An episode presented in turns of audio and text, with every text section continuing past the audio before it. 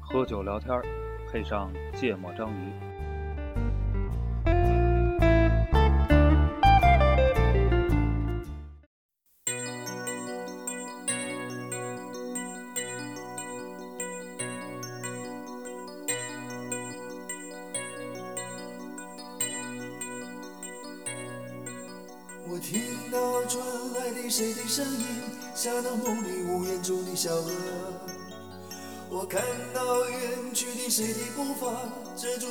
住告别时哀伤的眼神。不明白你是为何你情愿让风尘刻画你的样子，就像早已忘情的世界，曾经拥有你的名字，我的声音。那悲歌总会在梦中清醒。大家好，欢迎收听《见不章鱼》，我是肖阳。一泽，娜娜我们聊政治正确的话题。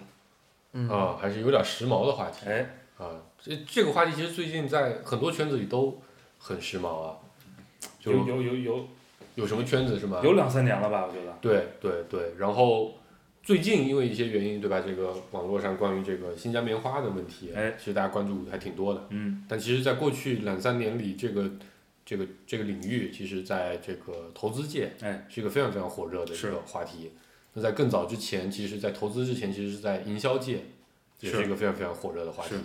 对，这个话题叫做新国货。新国货、啊新国潮。对，就反正就是以这个国产的各种消费品、新兴的消费品、嗯新兴的消费品品牌嗯为主的这么一个事情嗯，啊，我们来围绕这个事情聊一聊。哎，啊，嗯我觉得这些年其实在这个事情上还是有一些变化的，嗯不管是说从整个大环境的趋势上也好，还是说咱们各自个人的消费的这个心态上也对好，，主要还是消费者心态吧。对对对，因为我们的确不在消费品行业，哎，对吧？顶多在广告行业可能算沾点边，但我我们其实发现这个趋趋势还是很早的，挺早的，嗯对吧？因为你你你假设市场上流量是有限的，嗯你总能发现一些新的买家出现嘛，对对吧？对那新的买家他肯定是能代表足够的趋势的。对嗯对，然后我觉得还是先从分享开始啊，啊，我们主要讲故事啊，这期，啊，对，大家先 review 一下自己身上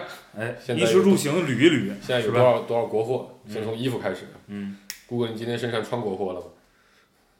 应该内裤是国货，是吧？啥品牌？没品牌是吧？什么那个爱慕是国货，爱慕是国货吗？我怎么记得是个法国的品牌呢？不知道，是国货吧？嗯，应该是国产的嗯啊，就国但它国产的。但但但这个品牌在非常早的时候，就是在咱们刚上学那会儿，嗯它就在各种西单啊、各种商场里开专柜嘛，然后卖的还挺贵的那时候，就在咱那时候咱们消费水平来看还挺贵的呃，对，啊。嗯然后我一直以为它是个很洋气的国外品牌，呃，就就是比较舒服，还行。嗯 还有吗？其他的呢？其他的没了，其他没了。袜子可能是，袜子袜子不知道什么品牌。那就是国货。啊，对，其他的呢都是哪个国家来的东西？不知道啊，李维斯，美国、嗯嗯，什么 t y p e l a n 美国、嗯。嗯，这应该也是李维斯，美国。然后里面优衣库，啊，日本、优衣库日本啊，嗯，啊，来一泽主播。我这不知道，这应该就是国货吧？啊，不知道我们都归类归在国货啊，毕竟没有人会把一个不知道品牌的东西从国外进进来卖，我觉得是这样啊。啊，然后里边儿 T 恤应该是美国乐队 T 恤啊，可能是中国人产啊，不可能，这我现场买的，啊，就是在在演出现场买的。那也可能是美国人运过去的，中国人生产完了之后运过哦，去的你那咱不能管生产啊，对对对对对吧？这个是品 t 牌 y p e l a n 的，对，是美国，嗯，啊，然后裤子李维斯，美国。鞋彪马，啊，这个世界上有百分之六十六的人穿李维斯啊，这世界真大。彪马美国。啊，啊。彪马不是美国，彪马是欧洲的一个企业，那爱哪儿哪儿吧。对，然后这个什么袜子、内裤都是优衣库。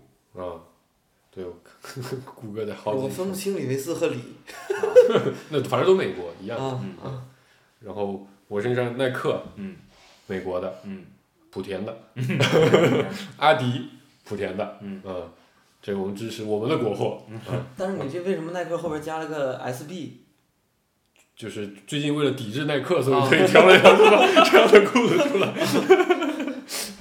嗯，准确地说，是它一个就是滑板系列，哦哦哦，然后优衣库，嗯。然后内衣也是优衣库，嗯。然后内裤和袜子不知道什么牌子，嗯，嗯得脱下来才知道，我先脱看看。那就是国货。哦，不不不不，国货国货，莆田货莆田货，这真的是莆田货，嗯。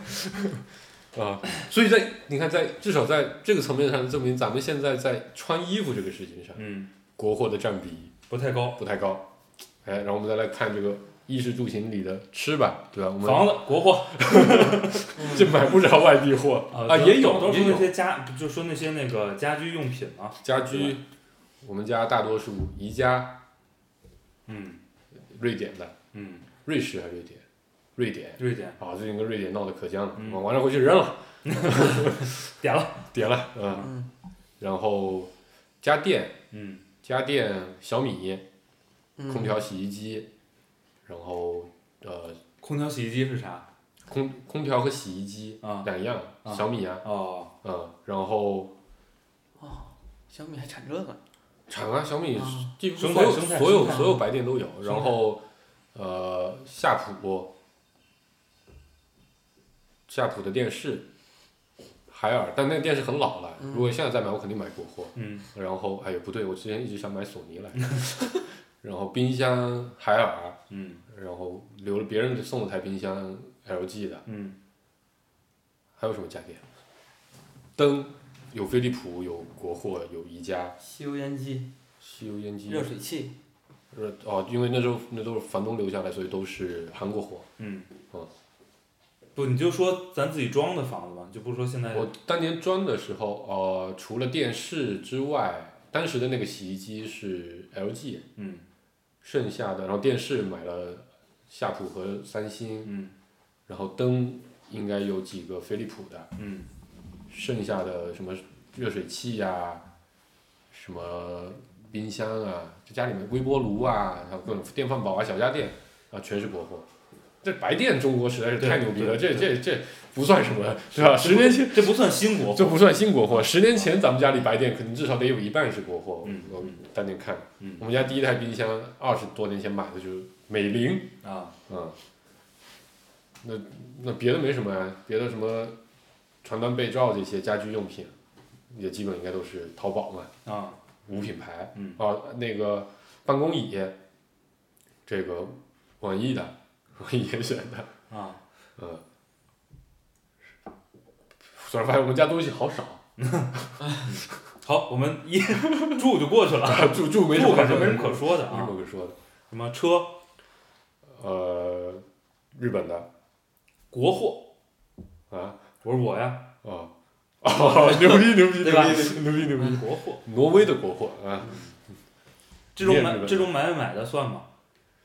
我觉得不太算，因为我觉得从我们从消费的角度来说，其实不太算，啊，是，因为你本质上还是买了它作为一个外资品牌的这么一个一个品牌的感觉在嘛，对，对吧？啊，比如说，比如我那车，哎，长安其实做过一款就仿照那个东西，啊啊啊几乎一模一样，可能发动机换了一款，对吧？可能动力还更大，价格还更便宜，为什么没买？嗯核心还是觉得那个品牌好像不是那么喜欢嗯，啊，不是那么愿意买，嗯，所以我觉得这个本身还是在消费国外的品牌嘛，嗯日本、日本、欧洲，就车是没有国货国。产化的，现在。但但车我现在其实是特别想买个国产的车，嗯我觉得我下一台车应该大概率吧，百分之九十几会选择国产车，而且可能会被人看的很少，我会选国产造车新势力，啊对，理想未来是吧？理想啊，我我的目标理想，啊，嗯，就我觉得尤其是。最近咱们出差多嘛，然后你就发现各个城市的那个出租车现在都换电车了，嗯基本都是国产品牌，嗯比亚迪、荣威，嗯呃，当然有很多那个北汽不是啊，当然还有还有很多是丰田的那个、啊，啊，那个混动的，嗯啊，因为牌照原因嘛。嗯但我就觉得其实体验比以前好非常非常的多了，嗯嗯，所以我就应该接下来会考虑国货的汽车。啊。但我如果非常有钱，我打算买一个非常贵的车。啊，我们先说现在，再等会儿再说接下来啊啊啊。OK，好，车嗯，还有啥还有？什么？十，吃的，比如咱们现在喝的饮料，这桌上现在一共摆着八个饮料，嗯，全国产没有啊，两个两个两个日本的，啊，两个日本的，对，嗯，嗯，但这我觉得比以前差别很大了。嗯，以前大家喝啊果粒橙，对吧？可口可乐，主要还是可乐、雪碧、就反正就是就是就是百事集团和那个可口可乐可口可乐集团的，然后中间有一段时间可能流行这个日本的三得利集团相关的，就基本上先喝先喝美国人的吧，对，然后喝日本人的。因为日本人贵一点儿，对日本的饮料贵一点儿，啊，嗯，因为只有在便利店才会。不，因为为你刚刚逐步的嗯。去脱离开碳酸饮料的年纪。这个之之后，对。其实主要卖的也都是日本货，对选择不多，嗯，嗯，基本都日本货。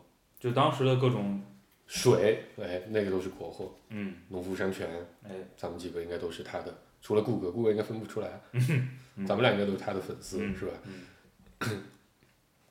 吃的呢，西餐、中餐、不是，就你就看家里的零食吗，零食，徐福记，啊，零食的品牌我并不太认识，三只松鼠，百草味，嗯，淘宝品牌嘛，对好品牌像这年其实，对这个但更早期其实还是会买一些，比如那时候什么，比如买饼干，统一康师傅，统一康师傅算是占掉一半，然后比如说这个奥利奥这一类的，对，然后那个卡夫集，团，嗯，对卡夫，还有那个法国那个品牌叫什么？马氏，对，那是美国的。嗯，法国那品牌叫什么？出产那个，当年把那个那个那个那个一个一个什么太太子奶给买的那个品牌，反正有一个也挺大的。哎，我觉得要要说点那个嗯敏感一点的啊，嗯，母婴用品，对，母婴用品，飞利浦，对吧？然后日本的其实几乎都是日本的，没有啊，什么贝亲是哪的？百吉福，嗯，不认识。百吉福奶酪儿，哦，嗯，零食是吗？我不是说母婴用品吗？对啊，儿童儿童的，儿童美儿童母婴啊奶粉。对啊，就就你你你你给孩子买的奶瓶儿、奶粉奶粉，嗯。尿布对，就这些东西，尿布对，花全是国外什么的，嗯，日本的居多嘛，对，这部分应该还是嗯，国外国外的品牌品牌居。多。嗯，呃，化妆品、护肤品，咱咱们用的少，嗯观察一下自己的家里的老婆孩子啊，不，老婆呀、父母啊，我用了，嗯啊，顾国护肤对，嗯，嗯应该还是国外的居多。对嗯肯定是。对，嗯。然后，你你你日常的跟吃相关的消费，就是啤酒、什么？啤酒、酒，国外的居多。肯定是了，嗯，嗯，那不一定。除了白酒，对，还有就是去去去各种小馆子里呢，只能喝到燕京、啊青岛的，啊，嗯，哈啤这种的。嗯捋了一遍，就是你你喝瑞幸还是喝星巴克？都不喝。不，如果喝咖啡的话，我喝咖啡的时候，我又最最近才发现它是个国货。上海有一家特别棒的咖啡小店，连锁的啊，叫 Manna。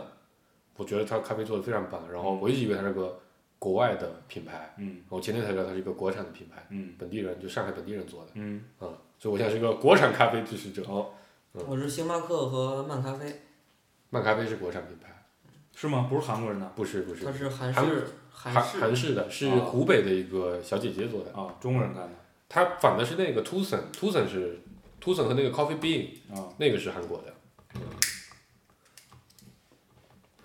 以前买打火机，对吧？Zippo 啊都是，其实，在咱们上学那会儿，几乎咱们能接触得到的大部分的东西，烟其实是那没得选啊。最开始我们是买国产的，不，因为那会儿穷嘛。对。但自从有了钱，有点，但但是嗯、是但有一段时间咱这这个其实偏口味儿的嗯挑选原因居多一点，嗯因为最开始抽不惯这个国外的烟草，嗯后来抽得惯了就嗯，它主要有一个烤烟跟混合烟的区区别哈。对对对啊啊，纸巾嗯全国产，嗯就就超市类的。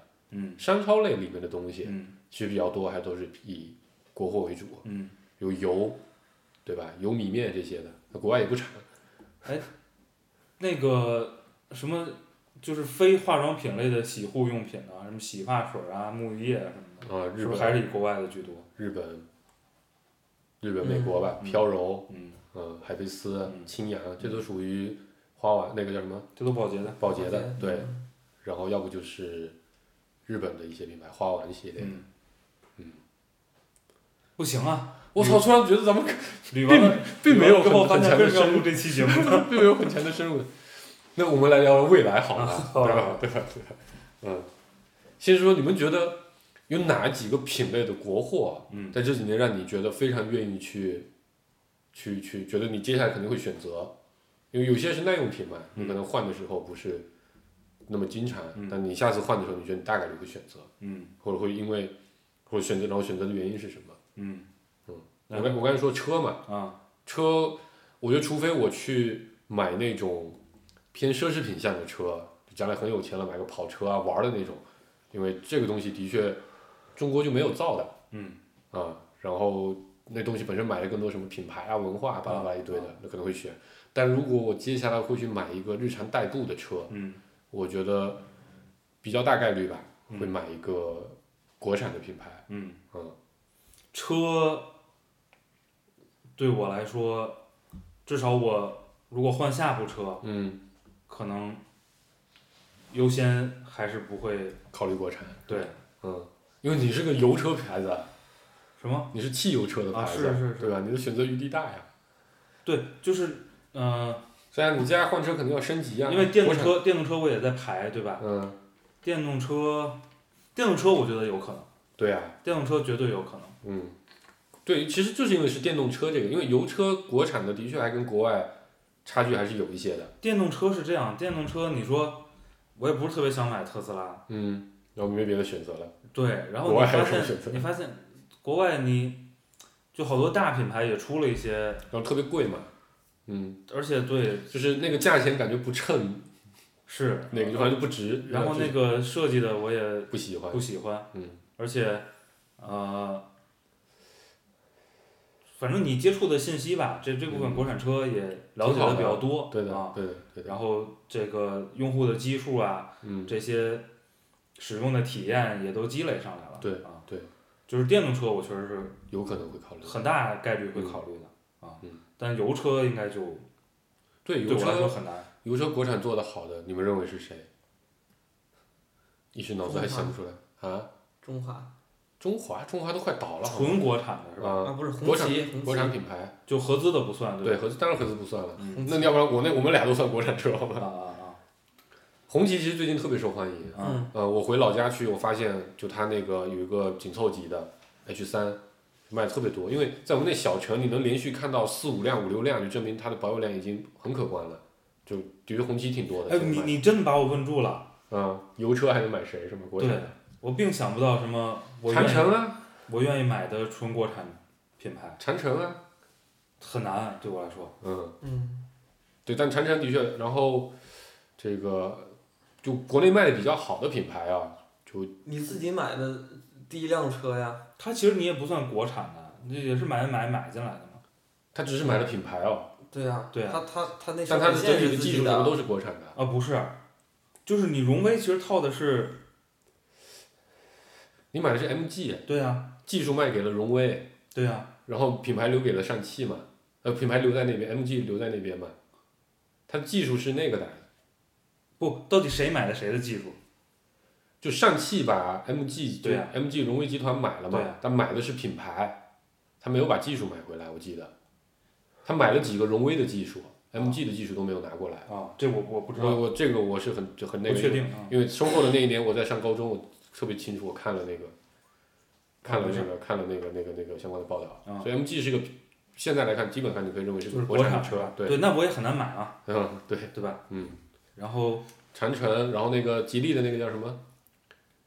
就是那个蓝色的顿顿的那个牌子，帝豪。帝豪，对，这个现在是卖的比较好，比亚迪，啊，呃，秦宋什么系列的，然后荣威其实这几年也做的挺好的，嗯。啊，还有其实很多可能都是小品牌，这些都算新势力了，嗯。什么呃，魏啊。W E Y，嗯然后还有那个叫什么领克，吉利的高端品牌嗯。啊，其实这几个都在国内，至少在我观察到的，在年轻人里面是很受欢迎的，而且我觉得品牌定位什么都比原来要清晰很多，而且的确产品力也能对得起品牌定位了。嗯，对，我觉得车这块儿的趋势是说，就是大家还是非常关注这个汽车的安全性、性能对质量方面的，嗯，关注这些参数，对吧？就跟以前手机一样，对，对吧？你国产手机你各种性能哐哐哐上来了，嗯，然后就甚至软件、硬件都比国外还好。对，所以大家就呃非常快速的就国产的，就我刚才就想说说嗯，对我来说电车有可能不是特别容易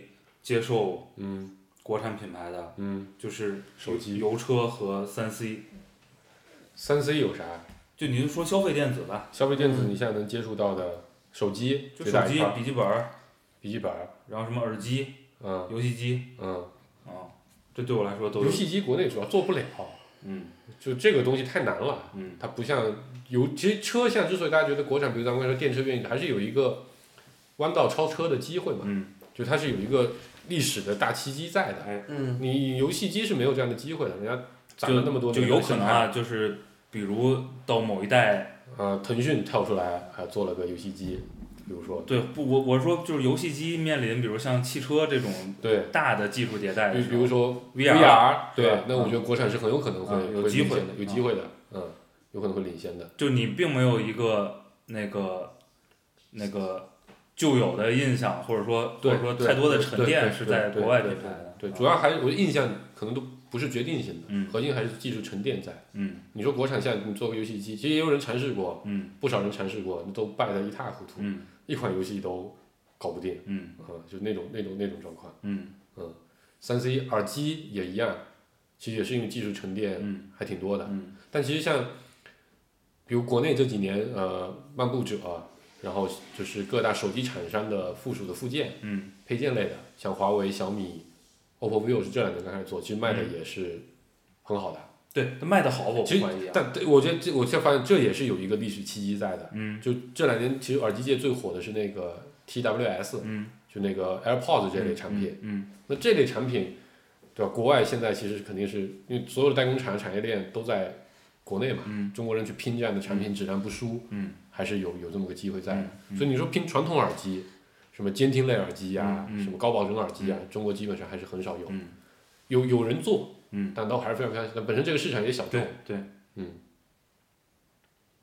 ，MP 三哎，当年都是国产的嗯居多吧。嗯虽然可能咱们会愿意买什么苹果、三星，但你看大部分人还是什么魅族、爱国者，爱国者、文曲星、嗯步步高嗯啊这些的。不，这个我觉得呃很大层面上是因为你那个时候的消费观的影响，嗯。就是我我我们其实其实那时候买 MP 三就是以它举例吧，嗯。就是呃很多人是没那么关注这个音质上的差异的，因为但是 MP 三就等于音质差嘛。对，嗯。就是都音质差，嗯。对吧？嗯，然后你只不过拿着一个那个叫什么 Nano，你就觉得很酷，主要是为了那个形象。对，嗯。主要是你把它挂在脖子上的时候，你觉得我你有钱，啊，这个扯扯个题外话，我没经历过 MP 三，啊，你是从 CD 机跳过来的是吧？，对。跳到手机的是吧？对，嗯。嗯？MP 三我们高中还是人手一台，几乎是。呃，基本上国产，因为国产还是当时应该就 MTK 是靠这个起家的吧，我理解，就 MTK 做了个特别标准化的芯片，嗯。然后你会发现，在那些所刚才提到这些所有国产牌子，其实他们所有的操作都是一致的，然后里面内核其实都是一致的，只是贴牌的，就那个当时其实就现在当时所谓的山寨机，嗯。然后那些就是山寨 MT 三嗯。然后中间后来孵了几个品牌出来，像魅族嘛，嗯。就就就活下来了，嗯。因为他后来走自主研发路线，嗯。然后衣服对我来说不是特别有所谓了，对对，其实现在。就其实，我觉得我们接下来可能会越来越大多的淘宝的趋势，会感觉会越来越多，是吧？就是它现在的问题是一个，嗯。嗯，我觉得是一个我筛选成本的问题。对，就是因为那些品牌我熟悉，嗯，然后我觉得它的基本设计和呃风格啊，材料啊、嗯质量啊，嗯。我是熟悉的。对。那么我我选起来呢省事儿对，啊嗯，这是个很重要的问题。嗯，但但我不是说，为了这个品牌，比如啊，一个国货嗯。在淘宝上卖，嗯，然后呢，我就我就拒绝，对我我完全这种一点儿这种心态都没有。现在对啊，我觉得至少从质量啊什么各方面，我是没有任何没有太多的对，但。是它有还是啊有一个迁移成本在，对就你需要第一次去尝试它，然后你接受说，哎，这个东西还不错，你可能才会接着去买它。完这个就举个例子，因为我对我是我是特别重度的牛仔裤的嗯爱好者嗯啊、然后呢，其实国内也有很多做牛仔裤的，就指那个做做原牛的那一类。嗯然后我有朋友尝试过，啊，但是也推荐，价格的确差非常多。嗯国外可能一两千、两三千，国产的可能能做到呃四五百、五六百就算高端了，便宜的可能一两百。嗯而且基本上这个就很有意思啊，这个牛仔裤国产的这些牛仔裤基本上都标榜新疆棉啊啊、然后对比国外的一般都是埃及棉和这个日本棉嗯会居多一些。但是呢，我的确担心，因为我觉得实在是很便宜，嗯。我觉得如果能找到一个平替，那就很爽。嗯。所以我当时就买了一条。嗯。买了一条回来之后，发现布的质量是 OK 的嗯。啊、嗯但是呢，就还是受限于成本，嗯。所以它其实还是会有很多的细节的瑕疵。嗯。嗯第二个就是，的确就剪裁和设计上啊差别还挺大的嗯。啊、嗯这点我其实作为一个莆田人，我就不是很能理解，剪裁超还能超成不像吗？嗯，对吧？来莆田什么都能抄成一模一样的。就你说到这儿啊，就是我觉得这就是消费观啊，嗯。就有有些东西嗯，我可能也不是那么愿意，换成国产的，对，嗯，比如？比如牛仔裤，嗯。我觉得这就不是咱家的东西。啊嗯。我能理解，就因为它就是一个感觉，它不是个国外的东西，它就不像个牛不叫不应该叫牛仔裤了，是吧？对，我认为就是这就是印在你脑子里的一个印象，对，你认为牛仔裤就是个舶来品，嗯对吧？对，就是，特别是当你知道什么叫牛仔裤，它到底是怎么来的之后，嗯你就觉得，就牛仔裤就得就得来自那些地哦，方。我觉得可以这么来解，就是它本身就是就我也不买日本人的牛仔裤，你只买美国人的牛仔裤是吧？还好我不知道是怎么来的。所以你其实是把牛仔裤当成了一个文化标签哎，对在消费，对而不是把它当成一个具体的商品。对，嗯，但我就我就特别就就原牛圈，日牛是最牛逼的，嗯，是啊，因为我我其实消费它本身不是在消费这个文化符号，我也是不是不是在消费一个款式，你知道吗？我是在消费它的功能性，啊，因为那个只有那个布嗯那种做法，你才能穿出那个效果，啊就是你好多天不洗，啊然后它逐渐逐渐会变得颜色不一样。的确，这个技术我觉得国内现在还是没有那么准，因为嗯。本身这个圈子很小，嗯嗯。一样有技术沉淀在，所以就算是我其实常买那个品牌是挪威的，但它其实基本上还是靠日本的布料、嗯。日本的技术在做，然后意大利的剪裁、嗯。意大利的设计师、日本的原料，然后在突尼斯加工，嗯，然后运到也没有运到国内来卖，其实在国内没有店。但就是，对我我刚才顾我有什么要要捋的嘛？就什么东西你就是我未来我我的啊我就说衣服这事儿嘛，嗯就服装这个事儿，就我跟你俩很不一样，嗯，就我在服装上非常不关注不关关注品品牌，啊，嗯就是呃刚才你们提到这个国货这件事儿的时候，我觉得就国货最重要的这个核心点是渠道。我嗯那我刚才说了句渠道，嗯就是我现在买衣服我还是会去逛商场的，嗯，就是你不是在淘宝上买？对，不是在淘宝上买，我几乎就是九十九都是在线下嗯店要试。嗯啊，因为最近这个变胖了，所以哦身必须要试材特殊对，然后试的时候，走走到很多个店，就我会倾向于去进去进那种我认识的店，但其实我的消费很多都是已经在这种不认识的店。我不认识店去、嗯去买去消费的，嗯嗯因为那个店里边我发现它的材料又很好，对吧？他嗯们就什么什么材料，百分之百纯棉，对吧？嗯一眼就能看出来，对，嗯纯羊毛你都能看出来。嗯然后呢，然后你在那试的时候，你也发现它整个的这个嗯这个款型、嗯剪裁都很合身，嗯然后你就不太关注这个品牌了。而且现在很多时候特别无所谓，不知道名字的一家店，它的衣服也很贵，对，这就是是就是 对，这是问题。对，这是一个挺大。然后呢，你你你又没有办法，你就觉得我逛了逛了一个小时，我就这件这件衣服很很不错。喜欢，嗯。就喜欢，嗯。所以你就还是花了一个可能比你认知品牌里边高端品牌还要更贵，的东西，因为现在其实咱们。刚才说那些常见的，比如美国牌、日本牌，他们现在其实都打折打的还挺啊是。厉害的。嗯，比咱们上学时候便宜多了。嗯。对，所以所以我在我不关注品牌的情况下，我觉得就是我是一个特别容易受这个渠道影响的，就它能铺在哪儿，嗯但是就是就是我接着说衣服跟渠道的问题啊，嗯这个它确实是有影响的，嗯因为你比如对于什么打底的这些衣服啊，嗯内衣内裤啊、嗯袜子呀、嗯什么这些东西，嗯，就是我其实追求的就是你的品质，质量，对对吧？嗯你到底用什么材料？嗯，那个也不涉及到太多的什么设计化啊、剪裁啊，嗯对吧？那东西我认为嗯那就是就是完全无所谓。对，但是就是穿在外面的这些，不，但就算是内衣内裤这些这些内衬的衣服，嗯对我来说就是我家楼下走几步就是个优衣库嗯，方便，啊。嗯就如果你把那个店，比如变成现在也有一些呃国国产品牌做一些就是特别基础款的嗯这些嗯这些，但很舒服的那些材料，嗯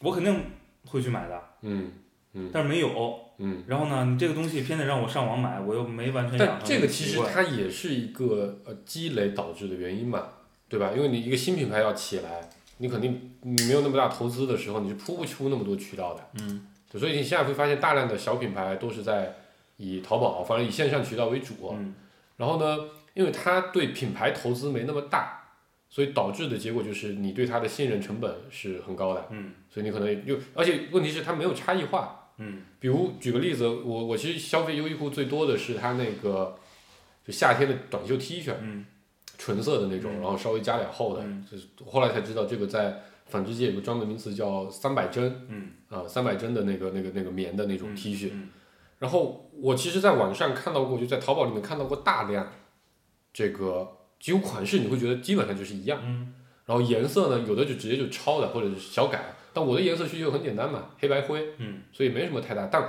我还是不太敢买，它的价格肯定也比优衣库更便宜。嗯然后优衣库九十九，它可能六十九这样的一个水平。但因为太多家店了，嗯我到底选哪家呢？啊是，这是核心。所以这就是说的筛筛选成本，这是筛选成本嘛？对，所以我才就是还最后没办法，就算了，还是回优衣库吧。其实优衣库这两年质量也降的厉害，嗯嗯，所以我觉得这是这是衣服上面我觉得现在的问题。嗯但我刚才顾哥说这个不不看，我想起我其实这两年买国产的衣服还有一些，我买了个羊绒衫，嗯就羊绒衫这东西啊，你要买个国外带牌子的，然后真的比如纯羊绒这个，或者专做羊绒衫的，那就肯定就特别贵，嗯非常的贵。嗯嗯然后尤其他肯定会跟你吹嘘说什么材料是什么哪里哪里特殊产区啊来的，然后多少只羊杀了之后才来一来一件，啊呃卖巨贵。啊。但是你看中国的牧区还是很牛逼的，对吧？这个内蒙古那块儿，嗯。包括说鄂尔多斯这个本身这个品牌就产羊绒，嗯以前就是很很出名的供应商。哎，我就发现，后来就有个朋友推荐了一个，然后当时就是就刚好经不住他的推荐，于是就做了一次尝鲜，嗯。我发现效果特别好。嗯。就那个材质跟我之前，嗯就是就是尝试过相似的材质，可能上万的价格的，我感觉品质都不会输。然后羊绒衫这个东西，其实你你肯定会买个基础款类的，你只要颜色啊不太离谱，啊都不会差啊啊。所以我那个之后发现，你至少省了百分之八十的成本了。嗯啊，我觉得我接下来应该在这个事情上，就你看你跨过了那个啊，那个有过一次成功体验之后，对对这个信心建立起来了。对，然后类似的还有一个国产品牌，呃，就不说了，就就他就做这个羊毛大衣的，啊也是，他就找了个国内特别好的供应商，价格也卖其实挺贵的，嗯基本上国际一线大牌的五折这个水平，嗯对于我平时其他的消费来说，这个价格就算很高了，啊、嗯但的确也做的挺好的。嗯就我不知道他们是怎么经营这品牌的，但他的确找了个感觉上是非常不错的设计师，嗯很认真的在做。嗯就是那个我对于就比如不是有特别强的文化符号的东西，嗯就完全无所谓。嗯，你只要让我找到一个我有过成功体验。成功体验的，嗯，因为因为因为我懒得挑，你知道吧？对对对，就是只要我我相信你了，嗯然后我就会肯定会一直买，一直买，一直买。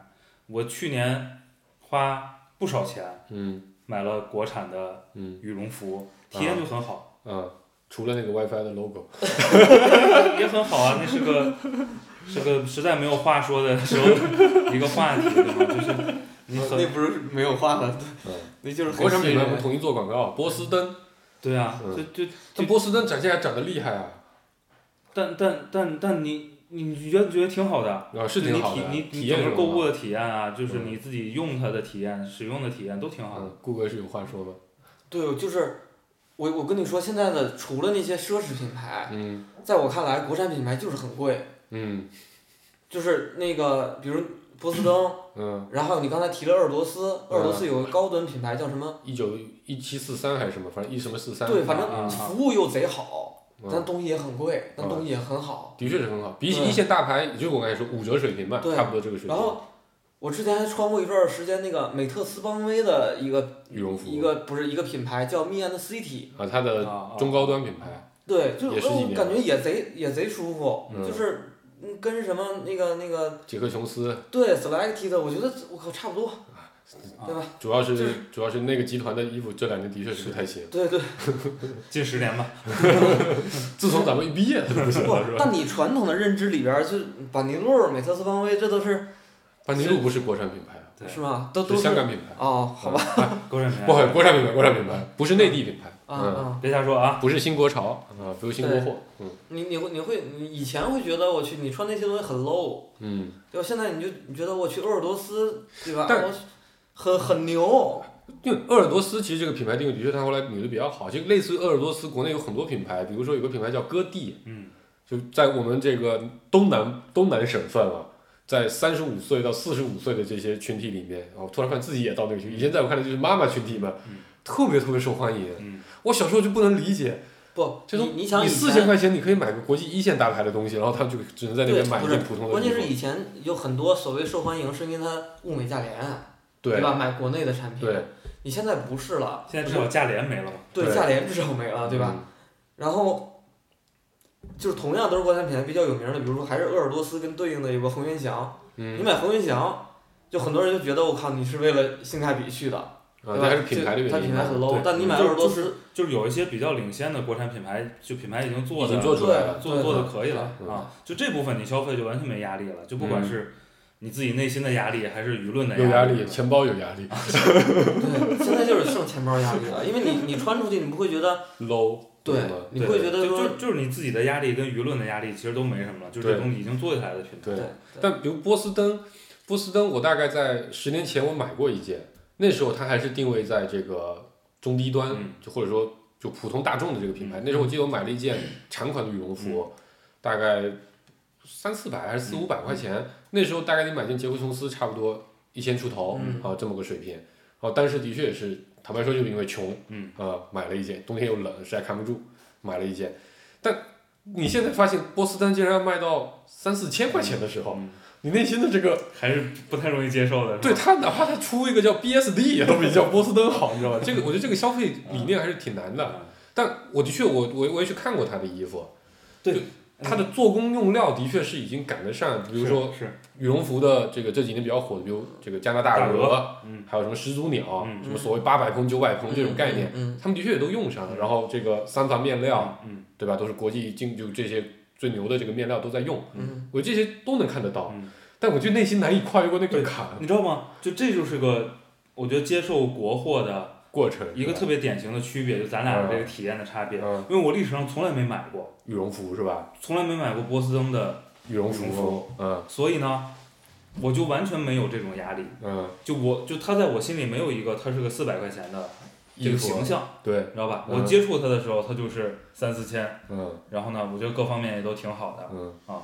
嗯，你要知道波司登，你知道波司登原来最大的店在哪吗？在西单，啊，然后西单当时比较火的是君泰，嗯呃，现在叫叫有光，嗯对吧？以前以前叫什么来着？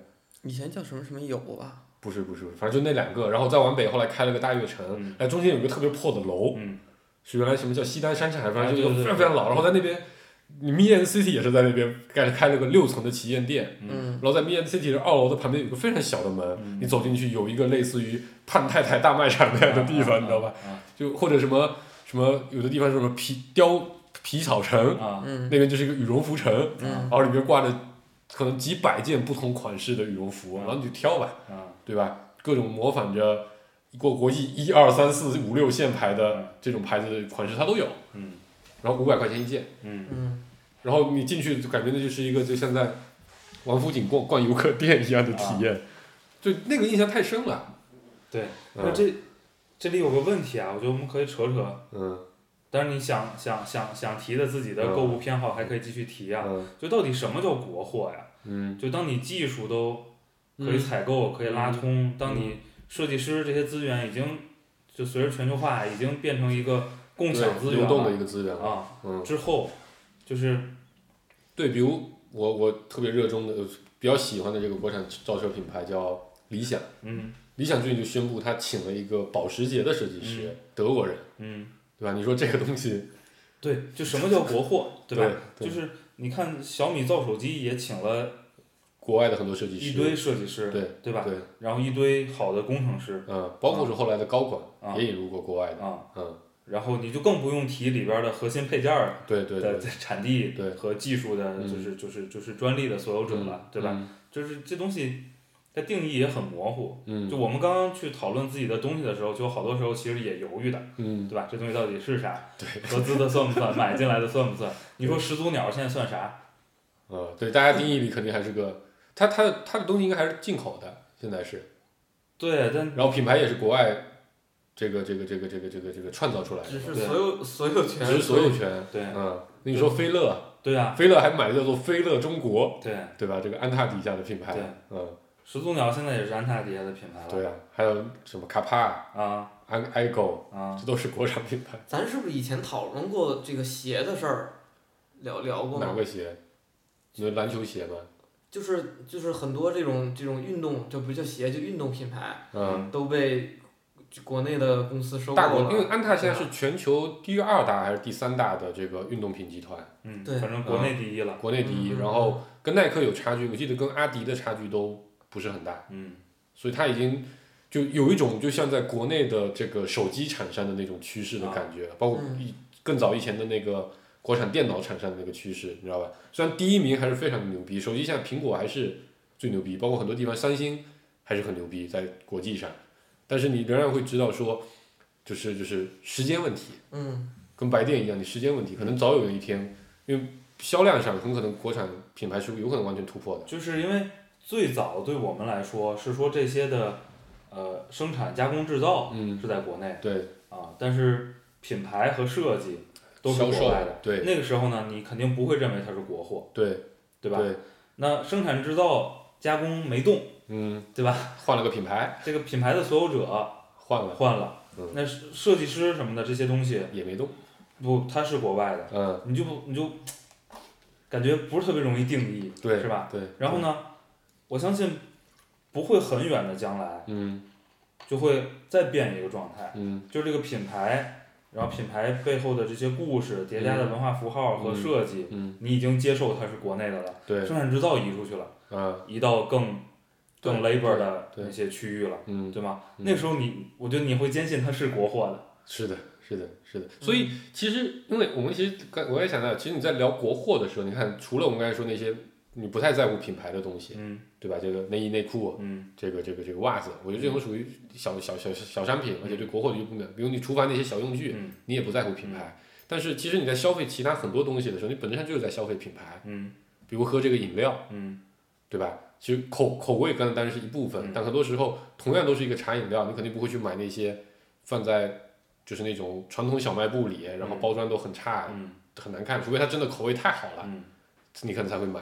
更多时候你可能喜欢的是去便利店，在一个非常干净的一个地方，嗯然后拿出那瓶就是符合新潮流的，对吧？无糖嗯，茶叶这样的感觉的饮料。货架摆放位置合适的，对对对对，你可能其实你本身还是消费的是这个文化，消费这个生活方式。嗯然后我觉得该这么看来看，就是国内现在在某些领域来，已经在某种程度上，它引领了这个领域的一些生活方式嗯或体验方式的这么一个领域。比如手机是最典型的，嗯虽然咱们仨不买，嗯但其实很多人都认同的。包括咱们虽然不买，只是因为其我觉得我自己是基于一些其他的考虑。啊，对我会关心权限问题啊，我对呀、关心安然后全问题然，后比如苹果真的我觉得挺好看的，我个人审美啊很符合我个人审美，很符合我个人对产品的这个需求。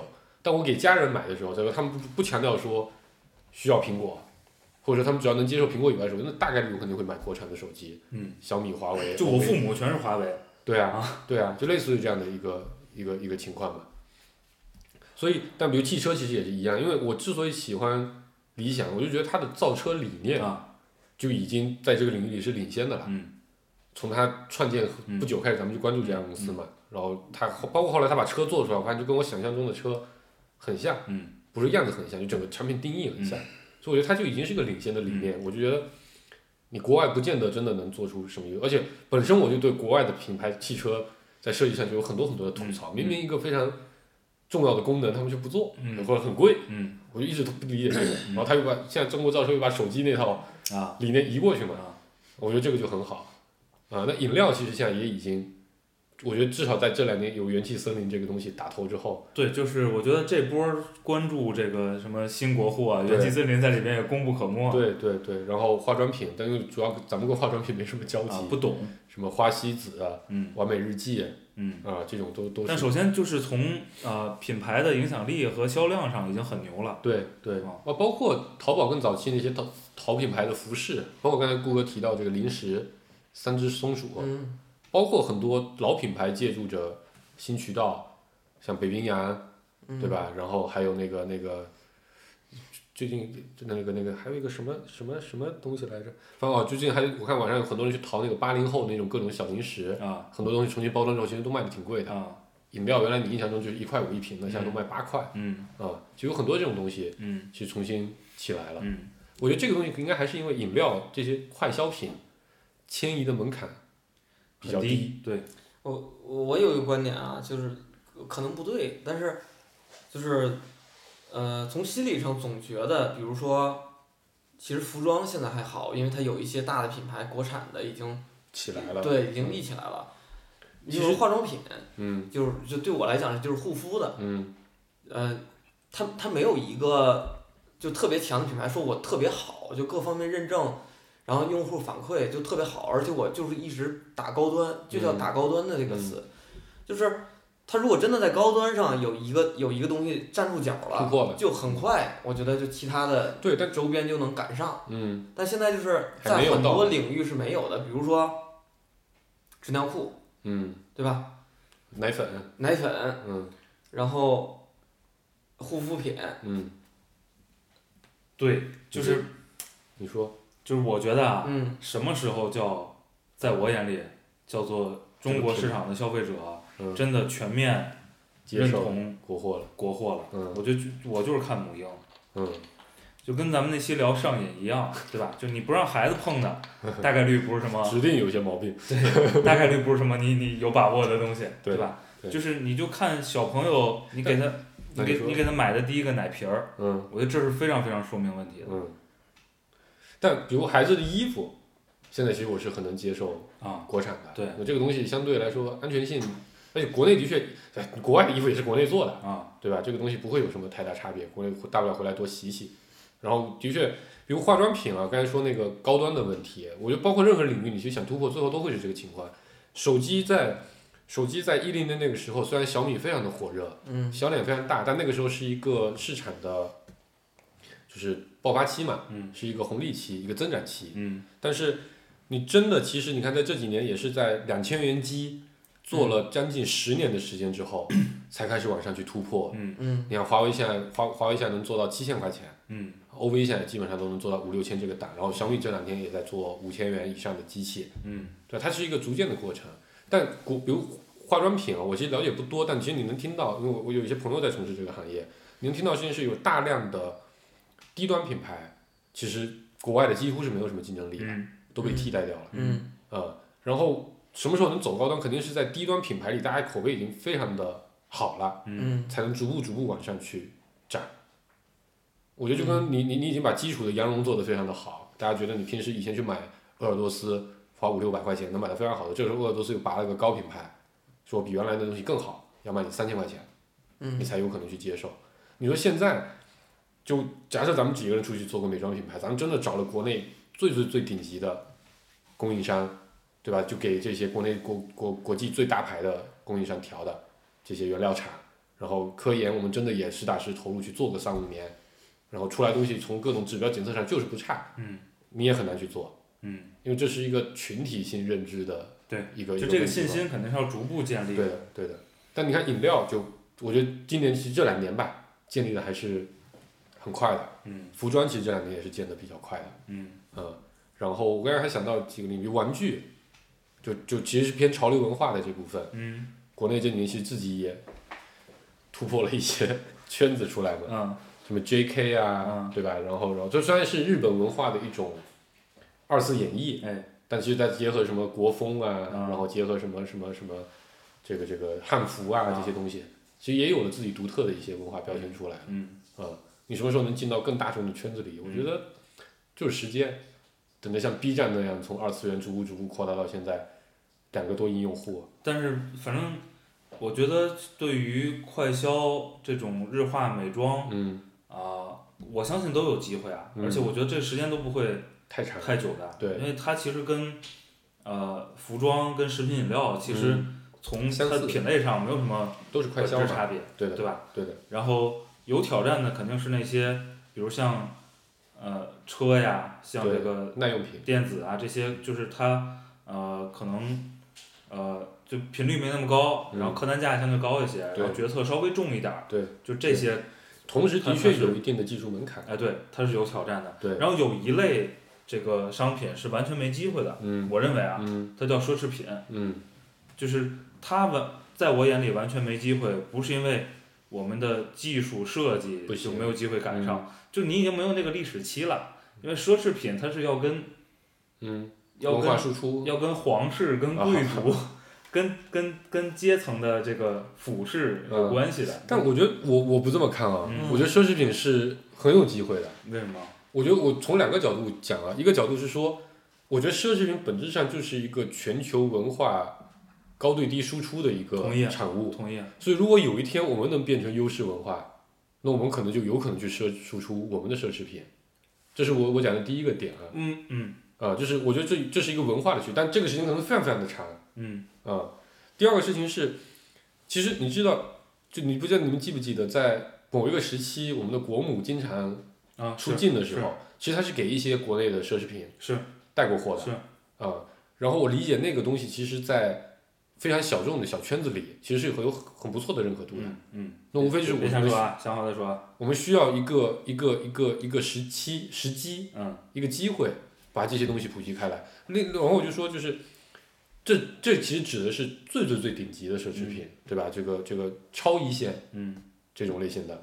但你说那种一线牌子的奢侈品，我觉得要不准一线牌子的奢侈品，我觉得这几年其实国替已经出现了很多了。嗯像我觉得我买羊绒大衣这个事情，我就应该是不会再去选择国外的奢侈品了啊，因为那个东西本身就也也是偏功能性的啊。嗯，对啊，它不它不叫个奢侈品，在我眼里，它就是贵。好，它就是一个对比较贵的一个但你说比如像潮牌这种就是属于，比如像不，我我我要跟你再讨论一下刚才你说的那个观点啊。嗯我觉得文化输出，嗯我觉得是绝对有机会的，嗯而且，呃，它是可见的，嗯对吧？嗯，但是你要知道，美国美国足够强势了吧？哦在过去这段历史时间也没有奢侈品品牌，它并没有输出什么奢侈品啊，对吗？奢侈品其实是来自那些，贵族皇室的历史沉淀的，就是还是、还是欧洲人统治的嘛。就就这是我说的那个错过那个历史时期了。就是你今天你不管你国际地位再怎么样，你经济实力、军事实力再怎么样，你能输出的其实是流行文化和、就像你买车，商品，对？对，就劳斯莱斯永远不会说自己是一个德国品牌，对对吧？虽然它已经被德国人拥有了，但它一定要说我是个英国但你对服务皇室的品牌。对，嗯就是你那些真正高端的皮具，嗯那些就是那些功能性很弱的吧，就是你嗯拿出来就是为了吹牛逼的那些东西，表，嗯嗯，对吧？是就是你说未来这个，中国造一个陀飞轮，对吧？这种嗯对不是没可能。你说未来这个最牛的这个这个新一代的手表，对吧？嗯不是 iWatch 嗯是吧？是嗯小米，嗯华为吧，嗯实在不愿意，实在不愿意假设是小米。然后呢，全球全球公民都在用，我觉得这个成立。嗯，但是你就那是消费品，对那，不是奢侈品。但是你说你你偏得弄块五十万的表传辈儿，那嗯肯定还是那些对吧？瑞士人造的表但没有首饰嘞，首饰应该还是有，因为首饰本身还看材料。首饰我我不懂啊，不，首饰本身就是，你看，比如首饰最简单，那款式肯定很简单嘛，它主要比设计嘛，但国内肯定都做得出来，嗯啊，价格估计差个三五倍，嗯嗯，对吧？但我觉得不是没有，就首饰可能不是没有机会，因为首饰本身很靠设计师，嗯，是像国内有有钱了，养一堆啊各种二代，就天天研究艺术，然后把这个这个这个这个首饰的设计，咱们也提到某个高水平之后，但我觉得我觉得它仍然是有机会，你能做出高端的商品，对，对吧？嗯。就你真正首饰那些贼贵的、贼复杂的设计，嗯，它标榜的也是我是给英国皇室设计嗯。设计项链的人，对吧？我我是但的确首饰不懂，有可能首饰卖设计，可能在最高端的圈子里面是成立的。啊，是对对因为我们看那些盗宝的那些电影里，不都是偷一个什么，对吧？多少年前谁谁谁给谁设计一个特别复杂的一个，没没研究过。嗯，对，这是不懂，我这是我所谓的，就奢侈品在我眼里可能没什么机会，嗯，就是他谁都没机会，不是咱没机会。啊，美国也没机会，谁都没机会嗯日本日本日本有奢侈品品牌吗？好像也没有哈。嗯日本只有很贵的消费品品牌，嗯，嗯，日本的天皇没有什么特别，他就做皇冠嘛，嗯以前嘛，嗯对吧？就汽车嘛，嗯，对吧？他其实也就到那个水平，他做不到千万级的，他他确实就是，我觉得，嗯，他可能赶上了一定的历史时期呀，但是他影响力没到，对。或者说持续的时间不够长对嗯，我还想到一个领域，酒店，啊。嗯，酒店现在其实就是平价酒店，国产还是占大头的，嗯主要还是因为便宜，我觉得这是核心。嗯你比起那些国际酒店集团的这个这个这个所谓的平价酒店，嗯他们价格还是低上一截。嗯差不多了。呃，比如洲际酒店的平价酒店的确已经很低了，而且品质还不如国产酒店对好啊。但比如其他几个酒店集团可能还定位在高端的嘛。嗯但这个东西我觉得，这个东西也可能挺难啊。啊，也不是，你看国，我我发现我最近观察到一个点啊，北京有很多原来那些比较有名的老牌的五星级酒店，嗯。因为年限可能比较长，合约期到了，嗯。那基本上都摘牌挂成自己的一个牌子，嗯。可能是地产商的牌子，嗯。或者是合影的一个牌子，嗯，啊，我觉得也不是完全没有可能，我觉得我觉得酒店还是有机会的。还是有机会的，嗯。但你要全球影响力估计难，因为那些老点位你肯定拿不到，那嗯些楼，嗯，嗯，把这些都买下来还要经营好，还挺难的，酒店对，但但也不一定啊，就是个资产嘛，对啊，你买过来只是换牌，团队如果不换，然后再逐步逐步再移，不是完全没有可能，酒店的路径按理说啊，跟车差不多，嗯就我就先买嘛，嗯，其实也没少买。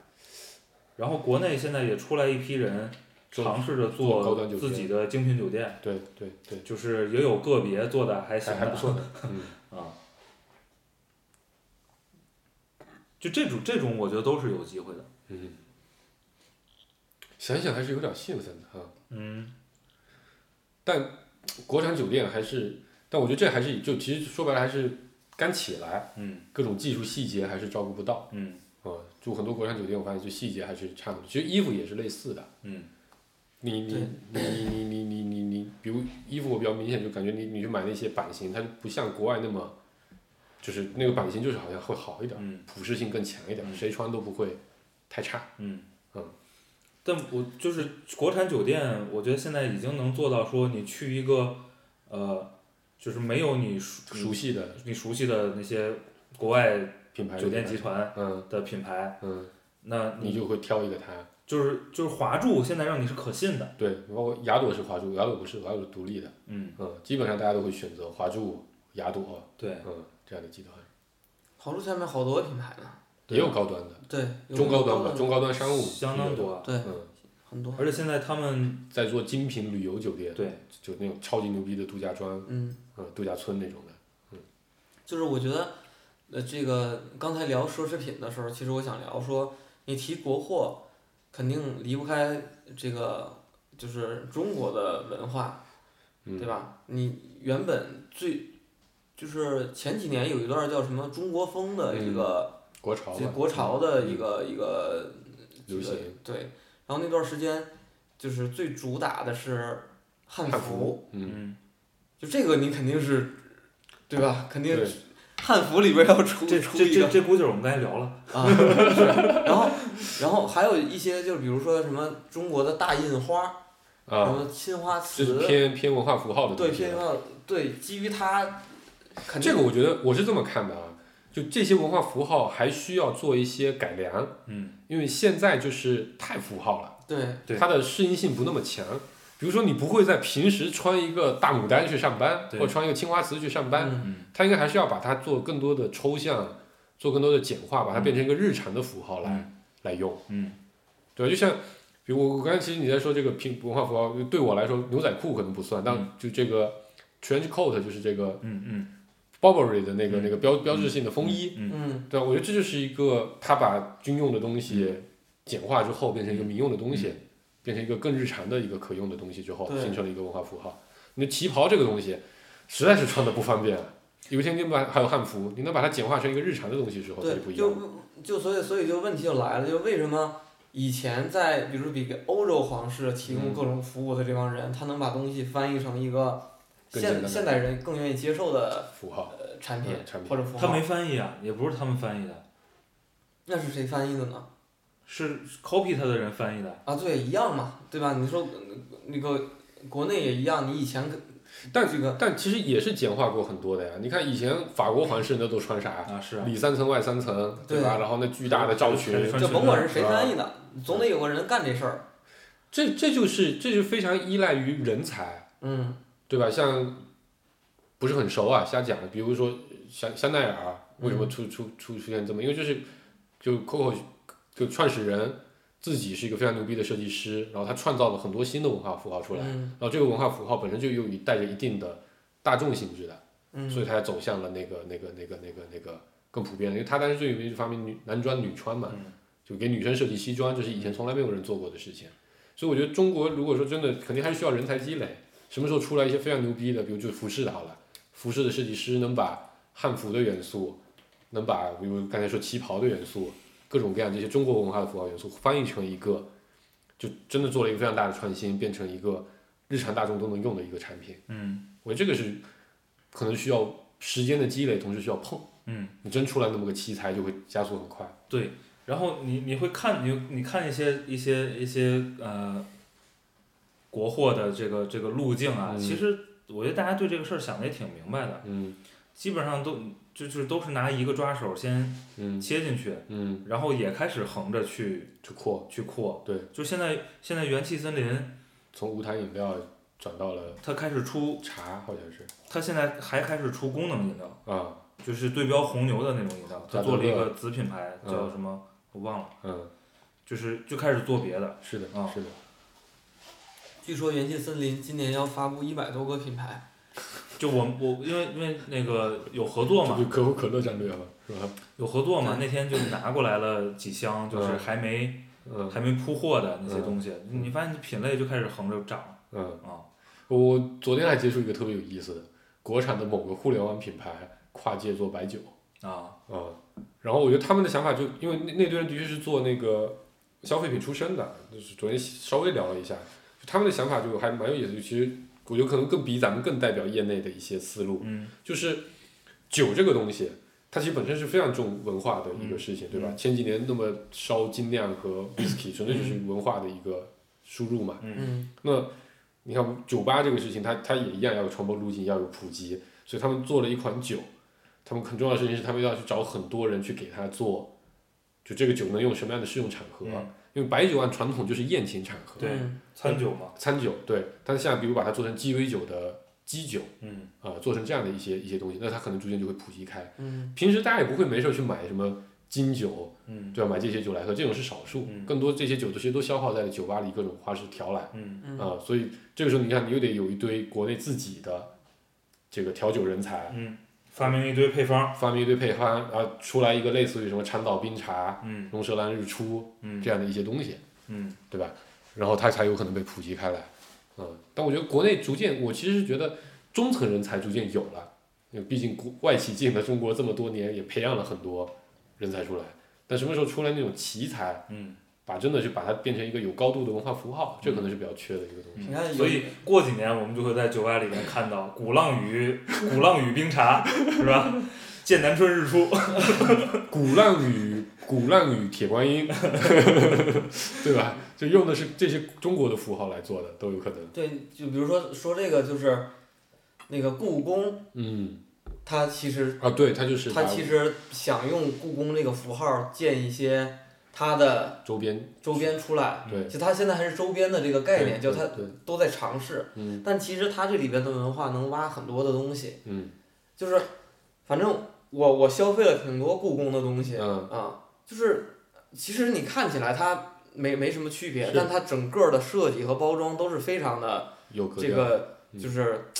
就是不错的，嗯，就是你你能把它当成一个就看起来就很贵的这个 这种我觉得故宫就是点我刚才说，他把故宫这个很重的文化啊、很重的符号，相对把它轻量化。嗯呃，我觉得，但是其实它传播比较大。我记得是那个，他把那些皇帝拿出来戏谑调侃了，啊做了一堆的那个 Flash，还有那个网页互动网页嘛，嗯来传播。那个东西就把故宫从一个非常严肃、非常正式的一个调性来，相对拉得更，平民化了很多。有它很多藏品也做了类似的嘛。这就是我我也看过好多，就是说这个国内的设计嗯的一些、一些观点啊。嗯反正这个事儿呢，也有人把它给给一定程度上的给否定了。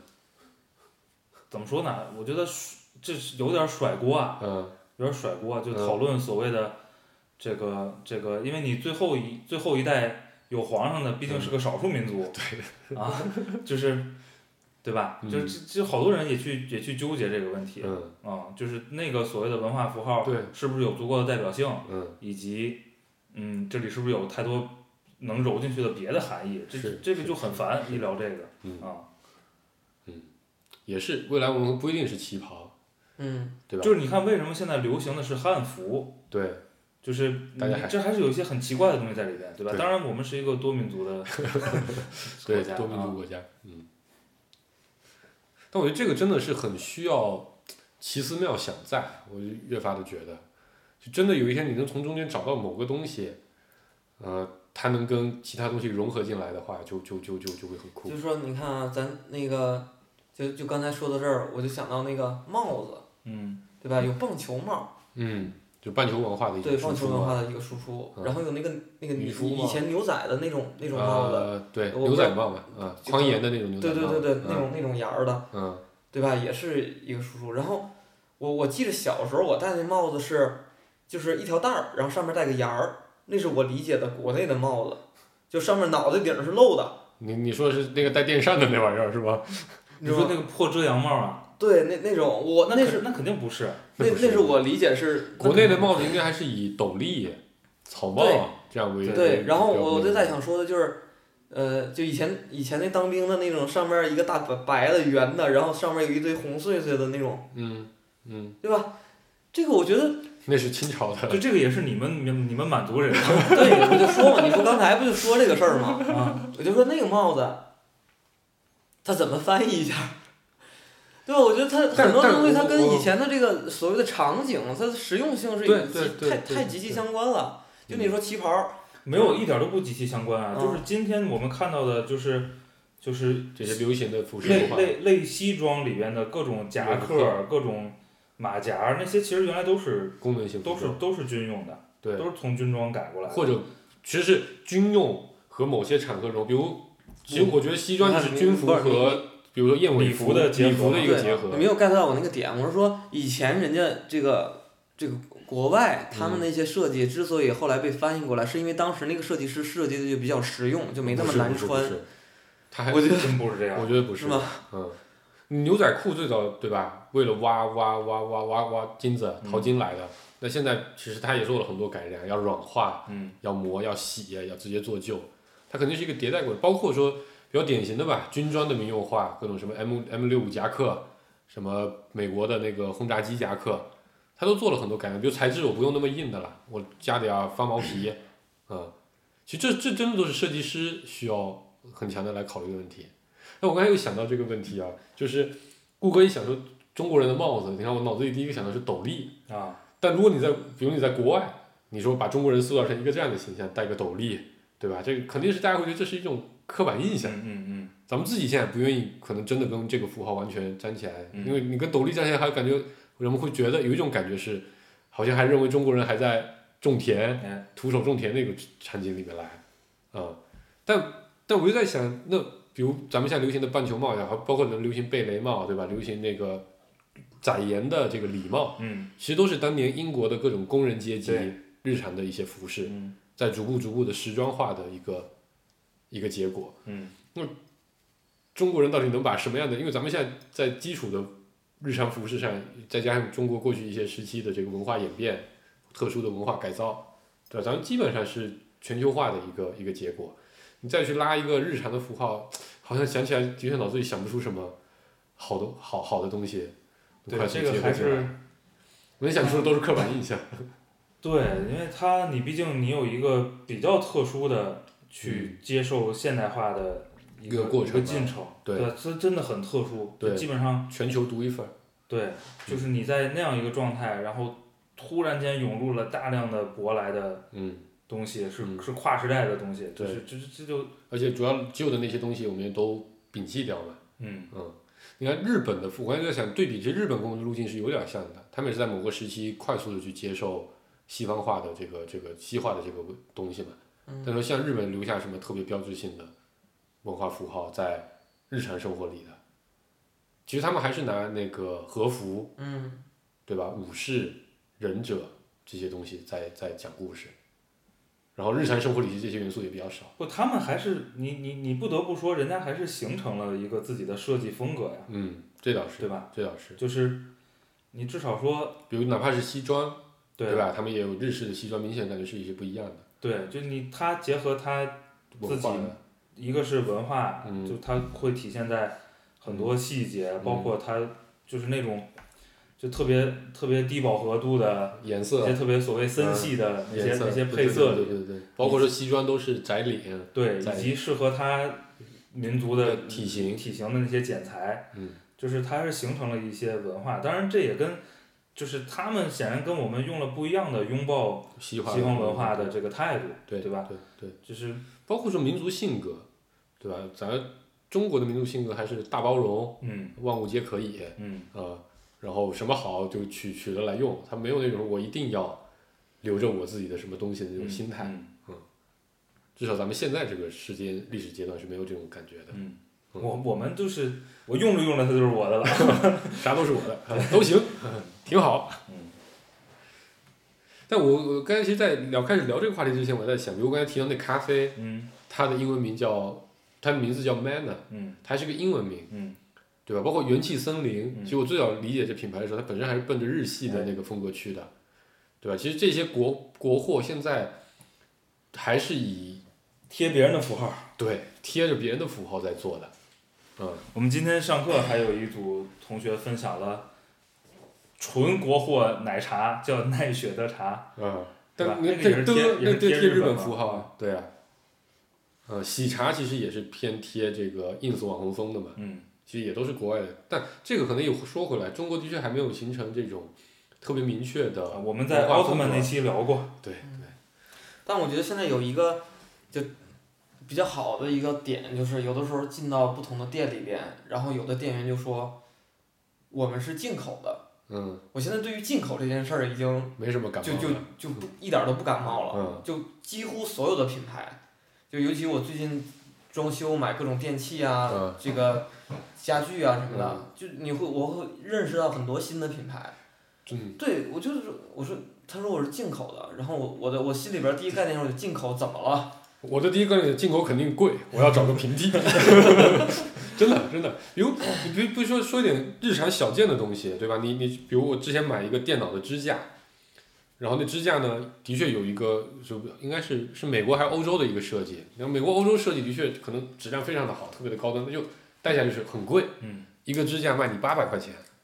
我当时想法就是，国内一定有类似的设计之后，嗯，价格只需要两百块钱，质量说不定还更好。啊、这是我现在对这种日常的这种小物件的这种感感受。啊，对，刚才顾主播提的这个这个这个点挺好的。嗯我觉得进口等于好这个帽子已经基本上摘掉了。对进口等于贵，现在还是有的。对，就是之前我不知道你们看没看过那个公众号推的文章，就有个文章说什么，啊、什么工厂直销，啊就就有一个网站，嗯我不知道忘了没记住名字，但我看过很多次，各种自媒体都在推。它讲的就是说，就是所有的这些所谓的品牌进口的代工厂都在国内，嗯然后这些工厂呢就会用同样的材料自己生产一套，然后不贴任何牌儿，就是直接工厂就就玩严选嘛，对，就类似的这样的吧。嗯，就之前那那时期有非常多严选，对，啊但是但是鞋子严选，但是那个推的倒不是严，但它里边讲了一套整套的故事，其实我是 buying 那个故事的对，我我对，就是你相当于消灭了很多的这个品牌价值和中间的这个对中间各种的成本嗯，然后构建了这样一个你不用你不用付那些广告费，对哎，没错，你作为消费者不用付那些广告费。对。然后看到这些的时候，其实就是我并没有相信说我一定要去那儿买，我也从来没有搜过那个网站。嗯，但是我相信一件事儿，我可以在很多的地方去找到，就你所谓的平替的这对，这样的是国内现在很重要的一个投资方向，对，嗯，对，这个就是进口这个概念已经是几乎没有没有没有任何尤其在中国，就我刚才想，其实什么平替现在是比较容易做的，就是比如家具，为什么你现在觉得进口就不太有所谓？因嗯为家具上面附加的绝大多数都是品牌价值嗯或者设计价值。那中国人对这个东西，我觉得还没处到那个那个那个消费阶段，对吧？可能最高端的那波人群还会去买艺术品的，中国人对方还是功能性消费居多。你只要定这个设计 OK，我要的是更好的质量，嗯，所以我我比如国产那个沙发叫什么？芝华士啊，然后，我就觉得这个品牌就特别的棒，对，嗯。你看我我就是我刚才想起这事儿，就是我去了看芝华士的沙发，同时看了一个品牌是美国的叫 Lazy Boy，嗯。就是都是功能性沙发，嗯。对吧？你功能性沙发，你肯定是去体验你坐在那儿舒不舒服，对它躺躺下舒不舒服，然后以及它整个这个这个占有空间呀、和嗯这个软硬适度、这个嗯长宽什么的，嗯对吧？到那儿我说你，我当时我就去了问了那个那个进口品牌，我说你跟芝华士的区别是什么？他说我们是进口的，他们是国产的。嗯我说你给我说说你们的功能性的区别。嗯，没有。他说，那个我们牛皮是什么奶牛皮怎么着啊的？呃，奶牛奶牛的头层牛皮什么的。我说芝华士也说的是奶牛皮。嗯，然后那个，加三百成本吧，加嘛。然后然后当时的那个售货员就讲不出来任何东西了。对对对。然后一个一万，一个三万。因为嗯因为你那个就是你还是得去知道说进口的含义是什么，因为嗯它过去代表着技术水平的领先，对，啊嗯，这个已经没了，没了呀。这个已经没了，它它就那个等号就不成立了。对，对对，所所以就现在只限于可能设计。特别高端的。个高个别的品类，嗯。在技术上有门槛儿的。嗯，对对，算你所以刚才说，比如汽车啊、呃三 C，其实都是属于这一类嘛。对。它在技术上还是有一些门槛的。对，饮料，就然后另一个就是品牌有门槛的，对吧？需要去推。那你说像这种功能性消费品，我觉得，你看厨房的所有东西，现在全是国产的，你你就会发现可能更好用。就有些东西我觉得确实是可以通过设计嗯加上时间嗯加上资本嗯去影响的，嗯，对吧？你说咖啡这个东西，它默认也不好喝，对吗？嗯就是你很多的鸡尾酒嗯那种，基酒包括你说中国人特别天生就接受那种泥煤味儿吗？也不一定，对吧？？嗯是文化的你可能天生更容易接受酱香味儿，就是 酱香科技。哎对，就是呃好多东西你是需要去设计那个路径的，让它变流行，我觉得是有机会的。因为这都是偏文化层面的东西。对，就刚才黄世博开玩笑说，你说你说白酒怼点茶叶，加点什么各种苦精、糖浆什么对的，对对，就是它它可能你现在喝起来是难喝的，嗯，就是对吧？你第一口喝鸡尾酒的时候也不一定是好喝的。对对，除了甜味儿加的特别多的那种。对，当然当然，那个东西对吧？它它绑上了零零七，它绑上了对，它绑上了嗯教教父父，就是它有很多这些这些东西在配套。我所以我刚才想鸡尾酒，我们可能需要一个爆款。嗯对吧？怎么来一起各种中国的酒吧调酒师一起来推个爆款，嗯可能就会有一些机会，嗯，因为我现我现在发现一个比较有意思的点是，呃，比如去上海或者去杭州各个地方的一些酒吧，鸡尾酒吧，他们基本上会有自己店里会有比如有个招牌款，嗯。有很多都带着一定程度的中国元素。比如昨前天喝了一杯，呃，在杭州叫南山路，嗯。嗯。啊、然后它的特点就是它拿就中国的青花瓷盖碗嗯。上的，啊然后核心元素是桂花。啊它基酒还是国外的那些基酒、whisky 加什么七七八八糖浆调的，嗯。但它加上桂花之后，你觉得这个东西好像就有一点中国风在，加上那个盖碗儿，嗯。嗯，我觉得蛮有意思的，嗯，真有一天所有的，哎，突然想到，比如所有的酒吧以后喝酒都不再用那种他们指定那种 old fashion 的玻璃杯，嗯。而是都是用中国的盖碗来，嗯。说不定也是一个很不错的一个点。哎，我们就开个酒吧，就是盖碗茶、盖碗酒，啊，我觉得这个东西其实你很难靠单点去做呀，嗯就是它肯定是要要要去借助一些嗯，更广泛的一些流行文化的，对吧？电影、音对，乐，我觉得电影是非常非常重要的，就是突然讲到这个就觉得，哎，路漫漫，影影视作品是非常非常重要的。嗯当你越来越多的本土的好导演、本土的好故事，对，你在那里边融入一些好的设计的本土的服装，嗯，你让他们喝一个中国的酒，哎特别的一个鸡尾酒，嗯就它慢慢的就会变成一个流行文化，在年轻人，对吧？嗯也许我们不接受，嗯嗯，对吧？我们被被被但是但是当当现在的高中生有钱去买第一杯鸡尾酒的时候，他可能就会有个不一样的选择。就像咱们，我突然想起来，咱们当年买第一，也不是第一包烟吧，在学校刚开始买，同样是八块、嗯五块，我们为什么选中南海？嗯，不就是因为奋斗做了做的推广嘛？对啊，嗯，为什么不是红塔山？嗯为什么不是芙蓉王？嗯，所以这个点其实就是文化输出的确，影视是最强有力的。就我们先不考虑输出到别人那儿，对对吧？内部先考虑输出到年轻人那儿。对对对对对，但不一定靠影电影，靠短视频可能也可以。嗯，但主要现在也禁的很多，酒也不能喝啊，烟也不能抽。就是你还是要有我我不知道啊，也许并不需要那种对在全国有影响力的，嗯就是能能能靠一个作品影响所有年轻人的嗯，那种东西。嗯我未来也不一定是那样的，嗯也许就是一系列对吧？对，一组嗯啊，也有可能。嗯哎呦，真的，我现在满脑子都是开一个中国酒吧，对吧？中国酒吧茅台主要太贵了，这不是做基酒做不不。是你无无所谓嘛，你你威士忌有很多那个年头长的、贵的呀，嗯，对吧？然后中国流行什么泡各种各样的果子，对吧？有什么杨梅酒、桂花酒，对吧？乱七八糟都能泡，还能泡人参，还能泡啥？其实好多人尝试过这个东西，嗯，其实就是在还是影响力太小，主要是。对在这些就是历史比较比较重的这些城市啊，就是试过很多店，嗯，嗯就典型的西安就是它形不成一种流行文化化。趋势，嗯所以就流行嘛，它肯定要借渠道来传播。对嗯，嗯，市场做的不好，对，嗯但我觉得中国市场就之前其实中国做所谓做市场的人啊，嗯做 marketing 的人，嗯其实人才就是很少，嗯做的都是一些非常基础的标准化工作，没有做太多的这种真的创意性的工作，嗯说不定未来有机会。啊，然后呃，对，反正你肯定是要用好这些能够影响年轻人的流行文化的，对吧？比如你你你你新一代的企业家们，嗯，就现在年轻人不知道仰慕的那些人，企业家们，嗯对吧？嗯，就是你你用好这波人，对啊，或者或者我觉得网红其实不一定是那种咱们想象不是那种美女网红啊，啊而是像比如很多在 B 站做 vlog 也好啊，啊或者做科普也好，啊各种各样，比如何同学，啊，对啊，他可能就就如果在哪天他他做了某一个真的非常不错的某种文化的植入，可能就有有非常大的影响力。嗯嗯嗯，反正就是借助那些年轻人喜欢的嗯好东西，不要在乎我们这些老年人的想想感受。办法。对，有有些老年人也是年轻人喜欢的好东西嘛，对对对吧？挺好。嗯，想想刚开始虽然发现刚开始聊的时候发现没有什么太多，我们已经真的很那个很那就是国产替代还在我们这边深入还是没有那么深。啊，跟我忘了某期话题说的一样，对吧？嗯充满期待，对对对对对对嗯对。满怀信心，很多期都是。有很高的预期。嗯嗯头两万，啊，好，嗯，拜拜。拜拜。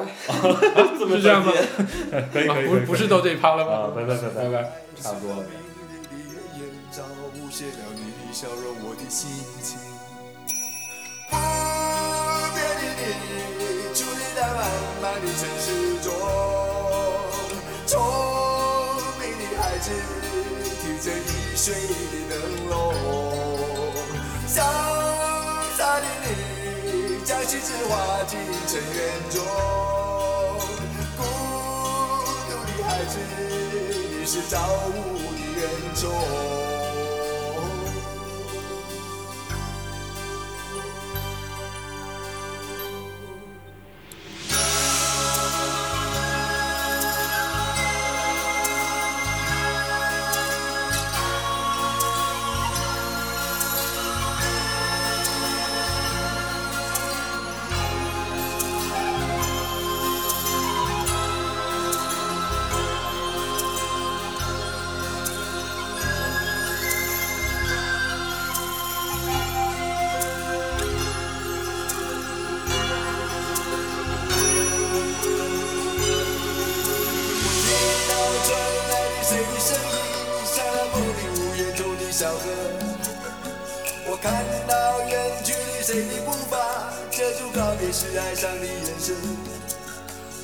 白的是为何你情愿，那风筝刻画你的样子，就像早已忘情的世界，曾经拥有你的名字，我的生命。不变的你，伫立在茫茫的城市中，聪明的孩子，听着心爱的灯笼，你，将青春化进尘缘中，孤独的孩子，你是造物的恩宠。